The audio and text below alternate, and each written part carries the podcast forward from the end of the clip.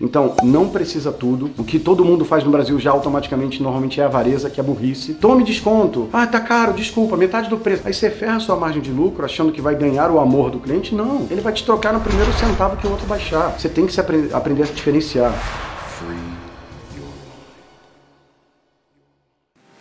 A criança interior também representa um pouco do superego verdadeiro, que faz bem para as pessoas também fazerem o bem. E nesse lugar tem as coisas indiretas, porque quando você faz o bem, você sente esse. Poxa, fiz o bem. Tem essa sensação direta elétrica e tem também o. Hum, logo vou postar, vou mostrar, as pessoas vão me amar mais. Aí vem também o amor, vem a segurança, vem o pertencimento, começa a ter os sub-itens do sexy count também. Não precisa gabaritar, é muito difícil gabaritar. É raro coisas gabaritarem. O Instagram gabarita, você é convidado para uma festa de casamento gabarita, porque você vai, você vai comer de graça comida e bebida bebida, gula, vaidade, vaidade ainda não, gula, recompensa, avareza porque é de graça, você vai dançar, se divertir, ver gente que você não vê há muito tempo, curiosidade, vaidade, as pessoas fazem uma dietinha antes de casamento, como convidado, tô falando, tá galera? Aí você vai beber pra caramba, ficar loucão, se divertir mais com criança, você vai comer e beber de graça, já falei, você vai, a galera também fica uma galera... Porque essa menina casou, eu sou muito mais eu. Dá aquela insegurança, já pega um cara, já pega uma mina, já transa no casamento, o pessoal faz isso, então vai pra luxúria, vai pra vaidade, vai pra diversão. Então a festa de casamento casamento, impressionantemente, ela bomba e gabarita, mas a maior parte dos negócios é impossível. Tipo o iFood, por exemplo. O iFood trabalha basicamente preguiça, segurança, pediu, chegou. Olha a importância de um slogan, galera. Se você usar os slogans hoje em dia, pediu, chegou. O que é pediu, chegou? É sexy canvas. Pediu, chegou. Rápido, preguiça. Pediu, chegou. E é rápido, bula, porque, hum, é 20 minutos já chega. Pediu, chegou é segurança. Não é pediu e a gente tem que ver aqui se, ó, não sei se saiu ainda não. Não, é pediu, chegou. A maneira como você usa, o tom passa segurança, gula, passa preguiça preguiça. E eles trabalham, aí você fala assim, mas é só no slogan que mexe? Não. Quantas vezes vocês já receberam uma mensagenzinha no, mensagenzinha no celular de vocês, com uma piadinha assim do. Eu acho até que o iFood pega pesado. Eu fiz uma live com o vice-presidente agora, eu confrontei ele, pensei que ele ia falar, não, André, você tá viajando. Ele falou, é isso mesmo. Eles mandam uma, umas, umas. Olha, gente, esses pessoal que tá falando na, na, na, na, na, na, na internet não sabe de nada. Mensagens pra vocês assim, está na hora de dar o cu. Desculpa, pessoal, vocês vão entender o que é. Aí você fala, que isso? Aí você aperta, dar o cupom de 40% de desconto. Vocês já receberam uma zoeira assim do iFood?